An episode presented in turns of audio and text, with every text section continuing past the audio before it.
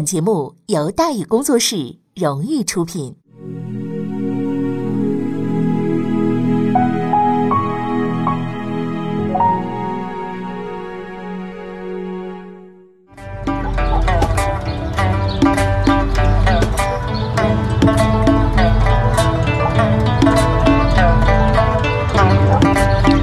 说书唱戏劝人方，三条大道走中央，善恶到头终有报，人间正道是沧桑。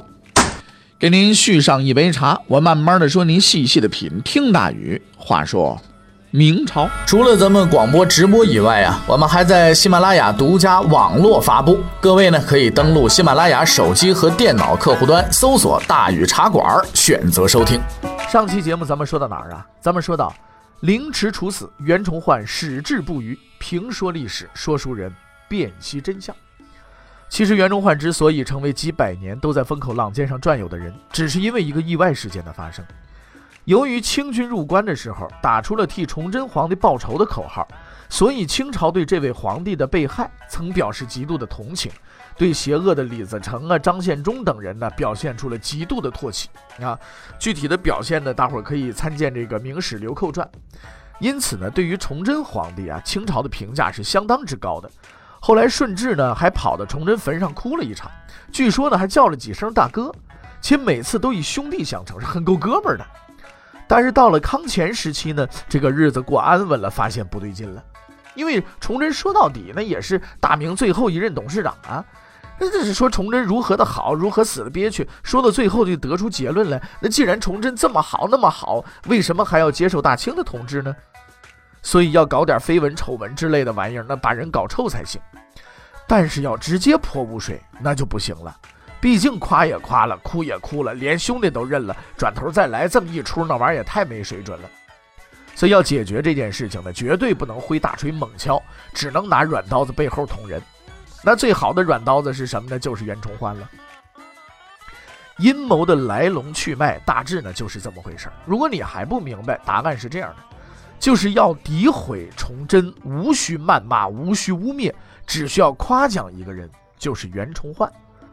因为袁崇焕是被崇祯干掉的，所以只要死命的捧袁崇焕，把他说成千古的伟人。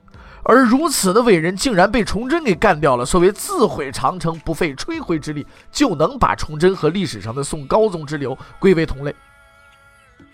当然了，安抚大明百姓的工作还是要做的，所以该夸崇祯的还是夸，只是夸的内容呢得改一改了，要着力的宣传他很勤政、很认真、很执着。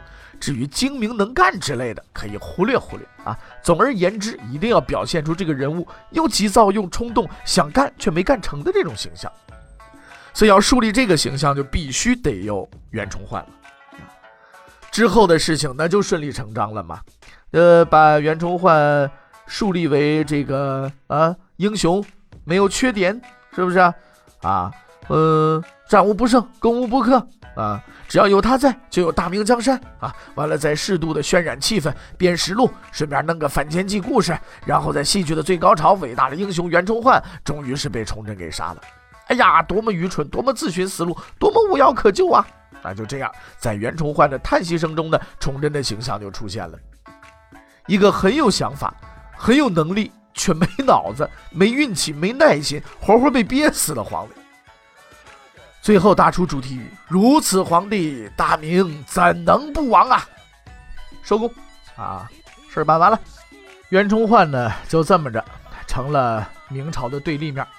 由于他被捧得太高，所以但凡跟他作对的，特别是崇祯，就都成了反面人物了。肯定了袁崇焕，这就否定了崇祯，否定了明朝。清朝弄得这么好的挡箭牌，自然豁出去用啊。所以几百年下来，跟袁都师过不去的人也很多，争来争去，一直争到今天。说到底，这就是一个套。几百年来，崇祯和袁崇焕还有无数的人，都在这个套子里被翻来覆去。甭管是纷争也好，吵闹也罢，自己却浑然不知。所以应该戳破它。当然了，这一切呢，也只是当年明月先生的看法，不能保证皆为真理，却可确定的绝非谬误。其实，无论是前世的纷争，还是后代的阴谋，对袁崇焕本人而言都没有意义了。他竭尽全力立下战功，成为了英雄，却背负着叛徒的罪名死去。很多人都曾经啊问过这样的问题：对袁崇焕是喜欢呢，还是憎恶啊？其实话说回来，各位朋友们啊，这个问题没有意义啊，因为历史的判断和评价，一切的缺陷和荣耀，都将在永恒的时间面前展现自己的面目，没有伪装，没有掩饰。所以，我们竭尽所能的去描述一个真实的袁崇焕。他并不是天才，也不是优等生，但是运气很好，受人栽培，意志坚定，但是又性格急躁，同舟共济却又难以容人，一个极其单纯却又极其复杂的人。在这个世界上，只要他是个人，都复杂；不复杂的那都不是人。袁崇焕很复杂，他极英明，他也很愚蠢，曾经正确，也曾经错误。其实他被争议，并不是他的错，因为他本身就是这样。他很简单的时候，我们可以以为他很复杂；他很复杂的时候，我们又以为他简单。事实上，无论叛徒或是英雄，他都从来没改变过自己，变的只是我们。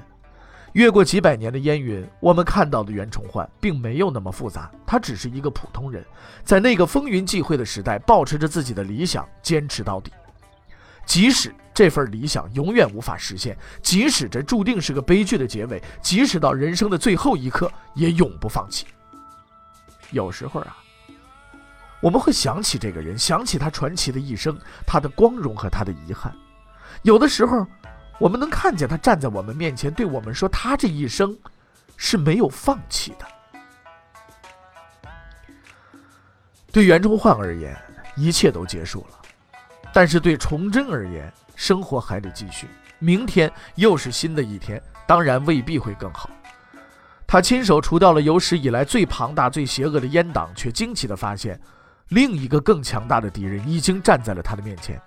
这是一个看不见的敌人。崇祯上台不久，就发现一件奇怪的事儿：他是皇帝，大家也都认这个皇帝，交代下去的事儿却总是干不成，工作效率极其的低下。因为自打登基以来，所有的大臣都在干同一件事情，就是吵架。今天你告我，明天我告你，瞎折腾。开始，崇祯还以为这是某些阉党的反扑，但时间长了才发现，这是纯粹的无组织、无纪律的吵架。一夜之间，朝廷就变了样了，正事儿没人干，净吵架了，而且极其复杂。当年朝廷斗争虽说残酷，好歹能分出个东林党、阉党来，带头的魏忠贤、杨涟之类的大腕儿。而今不一样了，党争标准极低，只要是个人，哪怕六部里主事处长，都敢拉帮结伙，逮谁骂谁。搞得崇祯都摸不清头脑，想对付也对付不着头领，是吧？谁弄出这帮龟孙子的？哼，就是他自己呀！这一切乱象的源头，来源自一年前崇祯统治的一个错误决定。解决魏忠贤之后啊，崇祯认为除恶必须务尽，矫枉必须过正，干人必须干到底，所以开始拉清单整阉党。但凡跟魏忠贤有关系的、拍过马屁的、站过队的，通通滚他娘的！这是一个极其不地道的举动。大家到朝廷来，无非就是想混碗饭吃，谁当朝就跟谁混吧，能混碗饭就混碗饭，说几句好话，服软低头，那也是混饭吃嘛。像杨涟那样的英雄人物，我们都是身不能至，心向往之，对不对？换你，你在朝，你能当杨涟吗？咱们话说回来，各位朋友们自己扪心自问，是不是？起码在精神上，咱们支持他是没问题的。但是说真格的，平时说两句软话，这这算什么呀？现在反攻倒算，打工一族，何苦呢？但是崇祯崇祯同志呢，偏要把这个事儿做做绝，砸掉打工仔的饭碗啊，那就没办法了。那大伙儿都往死里掐呗。当年你说我是阉党整顿我没事过两年我上来不玩死你，又不算好汉。特别是东林党，东林党真不是善人啊，逮谁灭谁，不听话的有意见的打打成阉党，啥事儿都干不成。比如天启七年除掉魏忠贤以后啊。崇祯皇帝呢，打算重建内阁，哎，挑了十几个候选，官员就开始骂，啊这有问题，那是特务，哎呦，搞得崇祯很头疼，选谁都有人骂，都得罪人，抓狂不已，哎，这有点啊。前一段时间，我不知道大伙看了没有啊？呃，有一个这个网络上的一个博物馆讲解员叫何森堡，不知道各位朋友们知不知道这人啊？他呢发了一条微博，他说：“不管呢，现在我是以如何理性、如何文明、如何温柔、如何柔软，呃，这个语气呢，去跟别人去讲一个道理。任何的，只要发一条微博，都有人来骂，就这么个情况。各位朋友，你现在上微博一看，你就知道当时朝廷里怎么回事。在难题面前呢，崇祯体现出了天才政治家的本色，闭门几天想出一中国政治史上前所未有的绝招。啊，只要用这招，无论选谁，大伙儿都服气，而且毫无怨言。干什么叫没补？啊，天启七年十二月，在崇祯的亲自主持之下，没补大典召开。就读音而言，没补和没谱很像，实际上效果也差不多。因为所谓没补，咱们今天话来讲叫什么叫抓阄。具体方法是把候选人的名字写在字条上，放在金瓶里，然后哗楞哗楞这么一摇，摇完了再拿夹子往出夹，夹着谁谁就上岗，没夹着谁谁下课，就这么完事儿。内阁大学士啊，大致相当于内阁成员，首府大学士就是总理级别的人物，其他大学就是副总理，最起码也是国务院参政。这在大明王朝里边，那除了皇帝就属他们大了啊，抓阄抓出来的，闹呢。有人曾经说说论资排辈是个好政策，我不信。现在我认为抓阄也是个好政策，呵 你最好是相信，啊。抓阄抓出来的，谁也没话说。为防止走后台告黑状、搞关系等等，好歹就这么一抓，都能服。啊，这是中国传统厚黑学和稀泥之瑰宝 啊！崇祯同志的首任内阁就此抓齐，一共有九个人，除之前已经在位的三个，后边六个全是抓的。包括后来被袁崇焕拖下水的乾隆熙同志，也是这次抓阄抓出来的。这是明朝有史以来规模最庞大的内阁之一。具体啊都是谁，咱们就不说了，因为没过一年，除乾隆熙以外，基本全都下去了。下课的原因不外乎就是以下几种：被骂走的，被挤走的，被赶走的，自己溜达着走的。不是不想干，环境太他妈恶劣了。明朝这帮个大臣都不是个省油的灯，个个的开足马力，谁当政就把谁往死里骂。特别是言官，人送外号的“抹布”，干净送别人，肮脏留自己，贴切。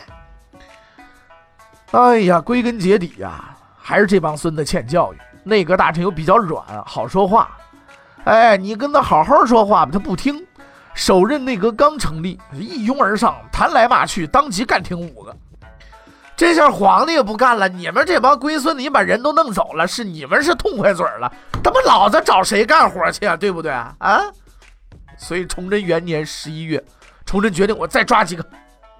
吏部随即列出候选名单，准备抓阄。啊，在这份名单上啊，有十一个人。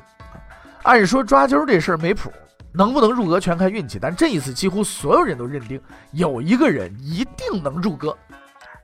这个人的名字叫什么？叫钱谦益，很熟吧？《三国演义》到了八十回以后，猛人基本都死绝了。稍微有点名的，也就是姜维呀、刘禅的这一类的杂鱼。明末的倒也凑合，还算是名人辈出的。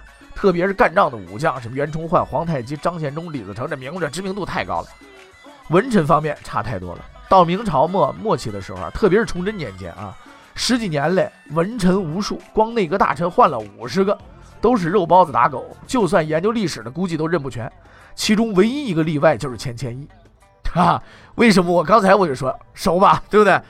钱谦益字寿之，江苏这个苏州常熟人啊，万历三十六年进士，名人，超级名人。为什么是超级名人？不是因为他自己多么厉害，而是因为他有一更有名的老婆柳如是。关于这个人的是是非非啊，咱们以后再说。至少在当时他就已经很有名了。因为他不但饱读诗书，才华横溢，而且是东林党的领导。阉党倒台，东林上台，理所应当。朝廷从里到外都是东林党。现在领导要入阁，那是探囊取物啊。所以连钱谦益自己都认为，抓阄就是个程序问题，入阁就是个时间问题。在家洗个澡，换件衣服，准备上班去了。可是这个事儿啊。越是看上去没事儿的事儿，就越容易出事儿。钱谦益入内阁，一般来说是没有对手的，而他最终没有入阁，是因为遇上了非一般的对手。在崇祯十余年的统治当中啊，总共用过五十个内阁大臣。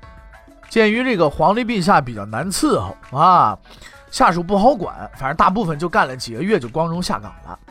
只有两个人能够延续始终，把革命进行到底。这两个人，一个是周延儒，一个是温体仁。虽然二位兄弟在历史上名声相当差啊，但是要论业务能力和智商，那是无与伦比的。不幸的是，钱谦益的对手就是这二位。之所以要整钱谦益，不是因为他们也在这个吏部候选名单上，实际上他们连海选都没入呢。第一轮干部考察就被刷起来了，海选都没进，为什么要坑决赛选手呢？因为实在太不像话了。海选的时候，钱谦益的职务是礼部右侍郎，而周延儒呢是礼部左侍郎，温体仁是礼部尚书。同一个部门，副部长入阁，部长连决赛都没能进去，你这岂有此理嘛？对不对？所以两个岂有此理的人家希望呢讨一个公道。在后世的史书当中啊，出于某种目的，温体仁和周延儒的归类都是奸臣，也就是坏人。但仔细分析啊，你会发现，至少在当时，这两位坏人还都是弱势群体啊。在当时的朝廷里边，东林党势力极大，内阁和六部大多都是东林党。啊，所以钱谦益基本上算是个没人敢惹的狠角色。但是温部长和周副部长认为，让前副部长就这么上去了，实在不公平，必须闹一闹。于是他们决定整理钱谦益的黑料。经过不懈努力，他们找到了一个破绽：七年前的破绽。七年前就是天启元年，作为浙江乡试的主考官，钱谦益来到浙江考试，监考啊，考试选拔出榜，考试顺利完成。几天后呢？他回到北京，又几天之后，礼部给事中顾其中上书弹劾钱谦益，罪名叫作弊。批判应试教育的人曾经说过：“今日之高考及古代之进士科举，罪大恶极。”哈哈，这句话相当不恰当了，因为客观的讲，高考上榜的人换到明代，最多就是一秀才；举人可以想想，进士，呸，做梦去吧！明代考完如果没有意外，基本都能做官，至少得是处级的官啊。这高考考完，大学毕业，如果没有意外且运气好点，基本能有工作，能比吗？明代的进士，这个考试每三年一次，每次录取名额大概是一百五十多人。现在高考呢，每年两次，那录取名额，嗯，就就不说了啊。所以总体来说呢，这个明代的进士考试啊，大致相当于今天的高考加公务员考试加高级公务员选拔。只要考中了，学历有了，工作有了，级别都有了，如此的好事自然是挤破头啊！怕挤破头，就要读书，读不过就得作弊。鉴于科举关系重大，明代规定，但凡作弊查实，那得掉脑袋。但是由于作弊前景太过美妙，所以作弊者层出不穷，作弊招数也是推陈出新，由低到高，大致分为四种。那么这四种作弊形式都是什么样的呢？钱谦益为什么被顾其中弹劾说他作弊了呢？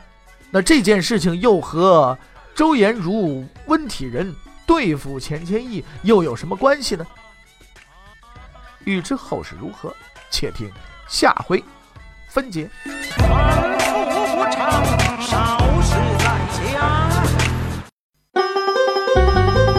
各位。你想跟大禹交流吗？你想跟大禹辩论吗？你想给大禹指出错误吗？来微信吧，微信搜索订阅号“大禹茶馆”，哎，就能实现了。记住啊，宇是宇宙的宇。